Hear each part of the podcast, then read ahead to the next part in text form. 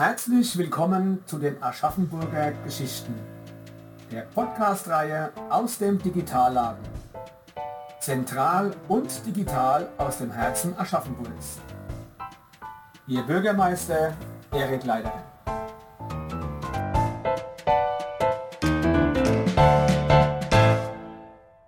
Ja, liebe Frau Werner, lieber Herr Fittkau, herzlich willkommen im Digitalladen der Stadt Aschaffenburg Heute möchten wir über ihr Buch Die Konspirateure, der zivile Widerstand hinter dem 20. Juli 1944 sprechen, das 2019 erschienen ist und in dem sie auf die Rolle der zivilen Persönlichkeiten des 20. Juni in der Rhein-Main-Region fokussieren. Anlass zu unserem Gespräch ist die Vorstellung ihres Buches in Aschaffenburg, die am 19. Oktober 2022 in der Volkshochschule stattgefunden hat. Mit uns zusammen sind auch Dr. Joachim Kemper, Leiter des Stadt- und Stiftsarchivs Aschaffenburg, und meine Mitarbeiterin Anna Heinz-Wessinger, die auch das neu gestartete Projekt der Heimathub im bayerischen Untermain tätig ist. Liebe Frau Werner, über den 20. Juli gibt es inzwischen eine Fülle an Literatur. Wie sind Sie überhaupt auf die Idee gekommen, dieses Buch zu schreiben? Hat Ihnen diese große Zahl ähm, der Literatur nicht etwa abgeschreckt? nee, im Gegenteil, Herr Kalukrias. Vielen Dank für die Einladung äh, bei Ihnen. Ähm, wir haben gemerkt, dass auch 75, also 2019 war ja der 75. Jahrestag äh, des Attentats am 20. Juli 1944 und wir haben gemerkt, dass nach wie vor der Fokus sehr auf den Militärs, also alles, alle Militärs rund um Graf von Stauffenberg, ähm, fokussiert ist und das hat uns geärgert. Ludger Fittgau hat ein langen, langes Porträt äh, gefunden in der, in der großen Tageszeitung und da hieß wieder, es war wurde der Mythos, den die Nazis im Prinzip aufgebracht haben, es war eine kleine Clique, äh, weiter transportiert und das hat uns geärgert und wir wollten zeigen, dass es eben nicht so ist, dass hinter den Militärs ein großes Netz an Zivilisten war, aus den unterschiedlichsten Berufen, den unterschiedlichsten äh, Herkünften, auch politischen, und äh, die eben hinter den Militärs standen, um diesen Umsturz, der ja äh, erreicht werden sollte, dann auch ja, zum Gelingen zu bringen. Ähm, Im Mittelpunkt des Buches steht das sogenannte Leuchtner-Netzwerk. Da haben Sie so, das haben Sie schon angesprochen. Was ist, ist unter diesem Begriff zu verstehen? Ja, das, äh, Wilhelm Leuschner ist der Kopf dieses Netzes. Das war der ehemalige Innenminister des, ähm, von Hessen, der ähm, eben ja, ein, ein, sehr guter Netzwerker war, der viele ähm, Menschen kannte, die aufrechte Demokraten waren, die dann verfolgt wurden, als die Nazis an die Macht kamen. Er selbst äh, wurde auch abgesetzt und gefangen genommen, kam wieder frei.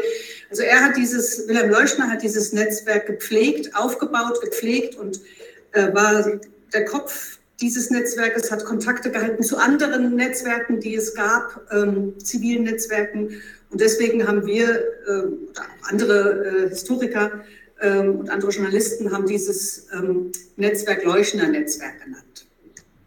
Ähm, lieber Herr Fittkau, ähm, wenn man das Leuschner Netzwerk unter die Lupe nimmt, gab es da bestimmte gesellschaftliche oder berufliche Gruppen, die vertreten waren? War der Widerstand eher eine Männersache oder waren auch Frauen beteiligt? Es waren auch Frauen beteiligt, die jetzt gerade erst richtig entdeckt werden, muss man sagen, in den letzten Jahren. Wir haben im Buch äh, beispielsweise Frau Schwamm, Elisabeth Schwamm, schon porträtiert, eine Frau, die sehr aktiv war, die ihre Wohnung zur Verfügung gestellt hat, die als Kurierin unterwegs war. Aber es gibt jetzt gerade in den letzten Jahren auch neue Entdeckungen noch, auch durch unser Buch, auch ein bisschen ausgelöst, äh, stoßen wir auf weitere Frauen, die aktiv waren.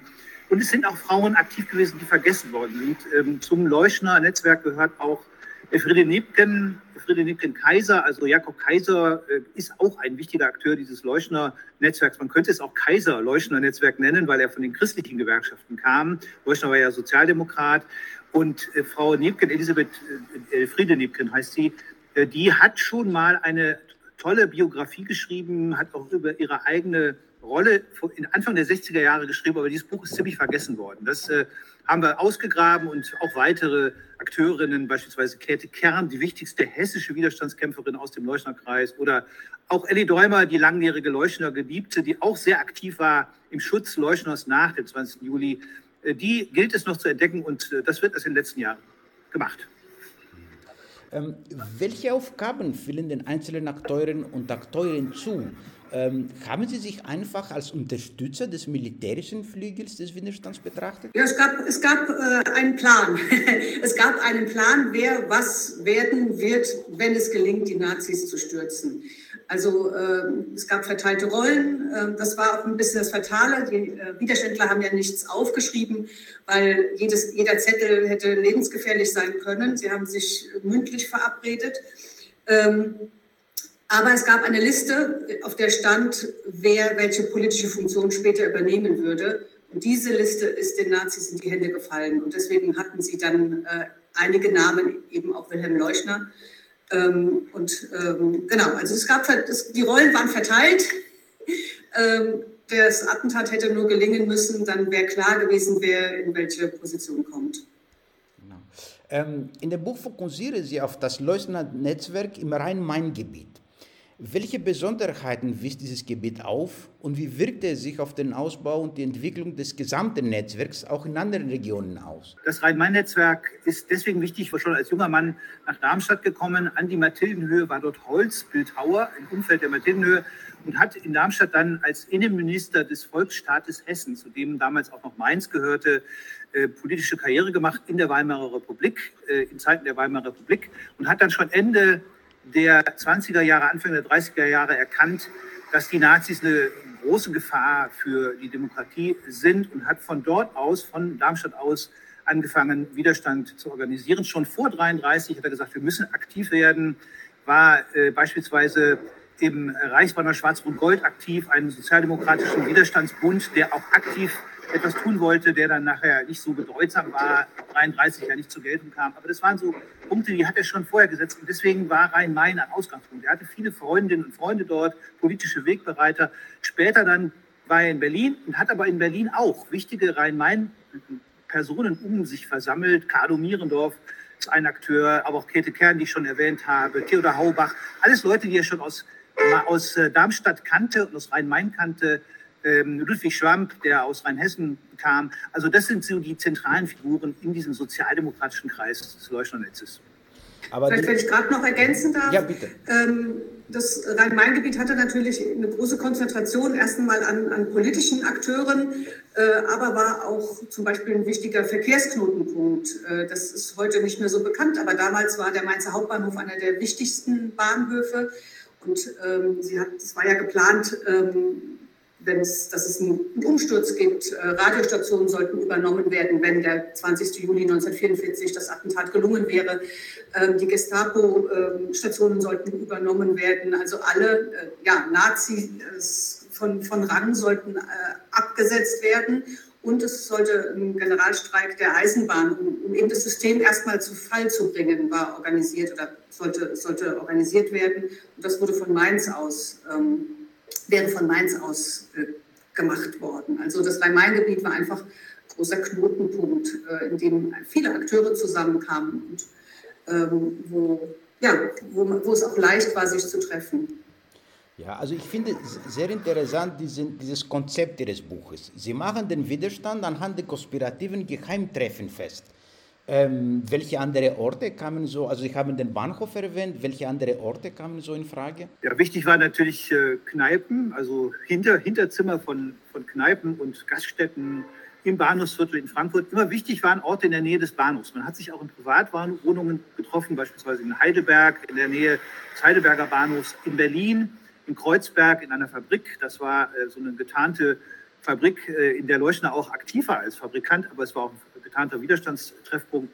Und viele andere Orte, man ist auch in den Wald gegangen oder in Parks, in öffentliche Parks gegangen, hat sozusagen versucht, dann Mithörer dort äh, zu gehen. Also man muss sich diese Widerstandsorte sehr, sehr heterogen vorstellen. Auch in Zügen hat man viel geredet. Man traf sich, man verabredete sich auf einer bestimmten Bahnfahrt, fuhr dann von A nach B und dann wurde auch gesprochen. Das war natürlich in Abteilen, wie es früher gab, oft dann etwas leichter als in Großraumabteilen.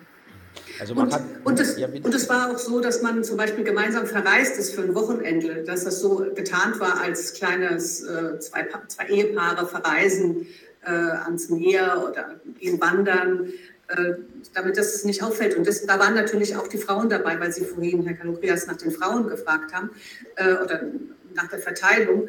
Es wäre aufgefallen, wenn dann plötzlich dann nur Männer verreist wären oder so. Also es war einfach, als die Paare verreisen oder machen einen Ausflug zusammen und dann konnten Dinge besprochen werden. Also man kann sagen, dass die Leuchner Leute versucht haben, keinen Verdacht zu schöpfen. Ähm, aber so ungefährlich ähm, war es wahrscheinlich nicht gewesen, weil äh, in einer Kneipe es könnte zum Beispiel auch Spitzel geben, ja, die das Ganze beobachten.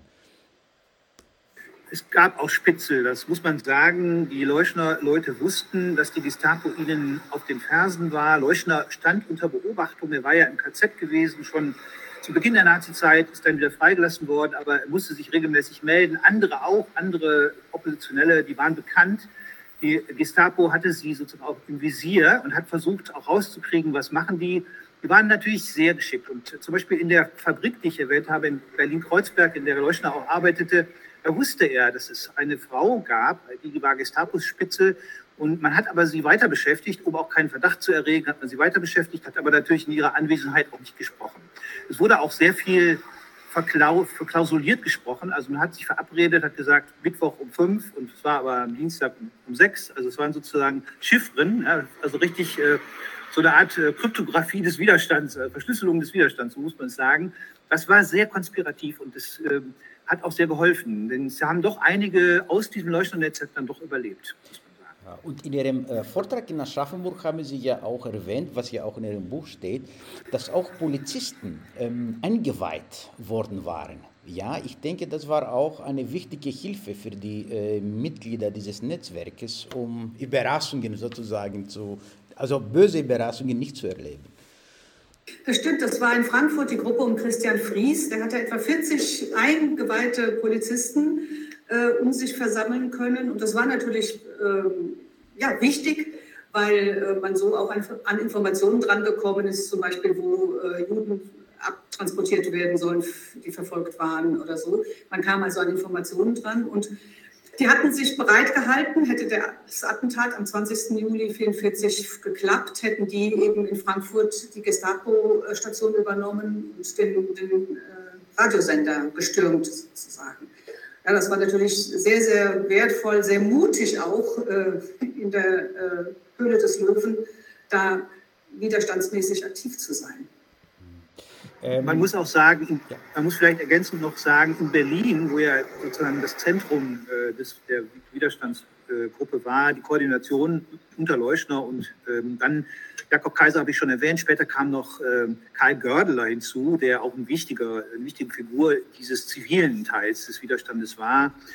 Diese Leute hatten auch Kontakte in die Regierungskreise hinein, also in die Nazi-Kreise hinein. Teilweise wurden Leute da auch reingeschickt. Man hat gesagt, geht in die NSDAP, werdet Mitglied, dann, dann könnt ihr uns Informationen liefern. Aber teilweise gab es eben auch Leute aus dem NS-Apparat, die dann gerade später Richtung 1944 gemerkt haben, äh, der Krieg wird verloren gehen, Hitler wird scheitern, die dann auch ganz, ganz bewusst auch mit dem Widerstand zusammengearbeitet haben. Auch das war wichtig, dass man da Informationen bekommt aus dem Apparat. Das, in Mainz war das zum Beispiel jemand, Jakob Stephan, der hatte Kontakte zum Polizeiapparat und auch äh, an, an anderen Orten auch. Ähm, das Attentat vom 20. Juli war gescheitert und der Aufbau nach, nach nationalsozialistischen Ordnung war aus eigenen Kräften nicht möglich. Was ist aus den Leusner Leuten geworden?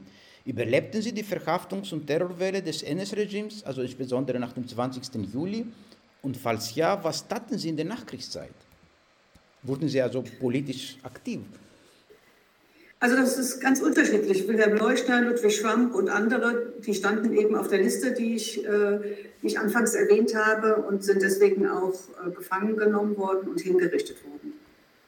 Aber äh, die, die äh, Nachfahren sagen, dass sie unter der Folter standgehalten haben und eben nicht weitere Mitkonspirateure, Freunde weiter verraten haben. Also es haben auch viele überlebt die entweder nicht entdeckt wurden, die unterm Radar äh, den Widerstand geleistet haben.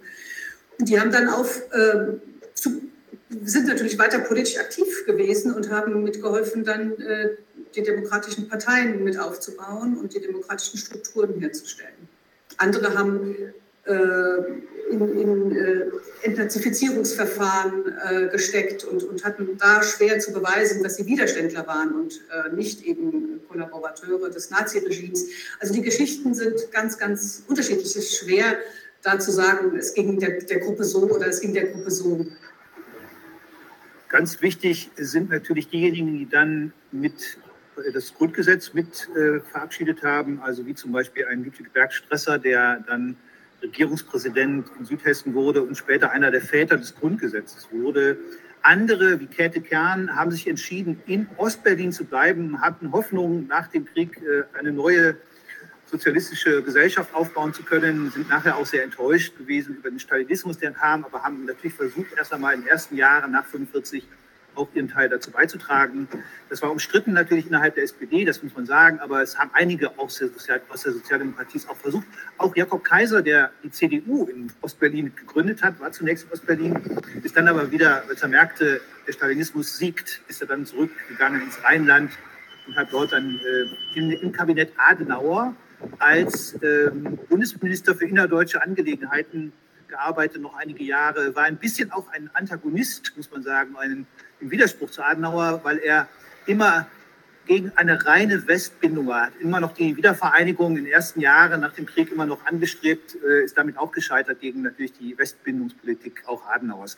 Also man sieht, es gibt eine ganze Reihe von Leuten, die eine wichtige Rolle gespielt haben in der Nachkriegszeit, aber es sind eben auch viele hingerichtet worden, muss man sagen, weil sie auch auf den Listen standen für Ministerposten. Leuschner sollte ja Vizekanzler werden, andere standen für Ministerposten auf Listen und die wurden natürlich verhaftet. Äh, andere konnten sich auch entziehen, indem sie wirklich erstmal abgetaucht sind. Also zum Beispiel Bergschrisser ist in ein kleines Dorf im Odenwald geflohen und hat sich da irgendwie verstecken können. Andere waren eben auch, wir haben ja in einem Buch ein Beispiel, in einem Erdloch, in einem Erdloch versteckt. Ja, also das, solche Dinge gab es auch und äh, sind sehr knapp auch dem Tod entronnen.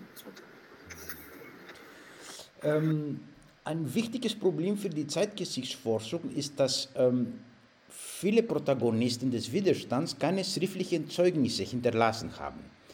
Ähm, wie hat sich Ihre Recherche gestaltet? Welche, mit welchen Problemen wurden Sie konfrontiert in dieser Hinsicht? Ja, man muss natürlich sagen, ähm, es gehörte zur Konspiration, nichts aufzuschreiben. Also im Leuchterkreis war klar, es soll nichts aufgeschrieben werden. Das haben andere Widerstandsgruppen anders gehandhabt, aber im Leuchterkreis war klar, keine schriftlichen Dokumente, möglichst nicht. Und es gab, es gibt auch, Berichte, wie dann nach ersten Gestapo-Untersuchungen dann noch Dokumente auch wirklich äh, weggeschafft wurden. Das äh, ist, ist, schon so. Ich habe jetzt gerade bin gerade noch auf äh, Marie Elisabeth Lüders gestoßen, die auch Kontakte zum Leuchtnerkreis hatte, die nach einer ersten Gestapo-Durchsuchung dann übers Fenster noch die Akten aus dem versiegelten Raum, von der Gestapo versiegelten Raum noch rausgeschafft hat. Also das war schon wichtig. Aber natürlich ähm, gibt es schon Dokumente, es gibt zeitgesch zeitgeschichtliche Berichte. Kurz nach dem Krieg ein wichtiges Dokument, das wir hatten, war der Bericht von Emil Henk, einem der zentralen Akteure aus dem Rhein-Neckar-Raum, der kurz nach, dem, äh, nach 1945 schon einen Bericht geschrieben hat, der sehr wichtig war für uns als Quelle, auch mit vielen Namen. Und es gibt auch andere Dokumente. Interessant ist, dass eben bestimmte Dokumente auch dann nicht veröffentlicht werden konnten. Zum Beispiel Ludwig Bergstresser hat ein Kriegstagebuch geschrieben, hat viel über den Widerstand geschrieben, wollte das veröffentlichen nach dem Krieg, aber hat keinen Verlag gefunden, weil die Verlage haben gesagt, das ist alles zu, zu kompliziert und zu heikel. Man merkt an den Briefen, die es gibt von Verlagen, dass, äh, dass die, auch die, der kritische Blick von Bergstresser war nach dem Krieg auch nicht unbedingt erwünscht. Also die Deutschen wollten äh, ja, sich nicht, sich nicht äh, mit diesen Verbrechen konfrontiert äh, sehen in den ersten Jahren. Dieses Kriegstagebuch von Bergstresser ist bis heute unveröffentlicht, liegt im Staatsarchiv Darmstadt und hoffentlich können wir es in den nächsten Jahren mal veröffentlichen. Also es sind so Dinge, die einem dann schon auffallen, dass also wenn es Dokumente gibt, in, der, in den ersten Jahren danach war es schwierig. Wir wissen ja von Fritz Bauer zum Beispiel, dem Generalstaatsanwalt in Frankfurt, der dann gesagt hat, ich bin hier in Feindesland, ja, also alle Nazis, alles um, um mich herum sind Nazis. Ich muss meine Recherchen zum zu den Verbrechern muss ich quasi clandestin machen. Und so ging es dann teilweise auch den Widerständlern. Die waren nicht, nicht unbedingt äh, geliebt in der Nachkriegszeit. Wenn ich da gerade noch ergänzen darf, wir hatten ja das Buch von Emil Henk und er hat sehr viele Namen genannt. Und die Namen sind wir und Orte. Und die sind wir, haben wir abgeklappert. Und dann sagt er einen Namen zum Beispiel in Kaiserslautern. Und dann versucht man da ans Stadtarchiv und an, an, an, an die Bibliothek und alle möglichen Orte, Rechercheorte zu gehen. Und da kommt aber nichts raus. Erstens sind Archive ja auch kaputt gegangen im Krieg. Äh, oder es ist, ähm, es ist einfach nichts da. Also es gibt auch Sackgassen der Recherche. Dann haben wir mit Nachfahren gesprochen und es gibt einen wirklichen Schatz äh, der, der Hörfunkgeschichte, nämlich Interviews aus ähm, Anfang der 50er Jahre, die im SWR-Archiv liegen mit Emil Henk, e, Elisabeth Schwamp, die schon erwähnte Frau von Ludwig Schwamp ähm, und, und einigen anderen, die zum Glück do dokumentiert sind. Also und noch erhalten sind. Nicht in voller Länge. Wir wissen, dass die Interviews sehr viel länger waren, aber Auszüge davon zum Beispiel sind noch da. Und so, so haben wir versucht, ähm, das Material, äh, das in unterschiedlicher Menge da war, äh, wirklich zusammenzuklauben und, zusammenzuführen.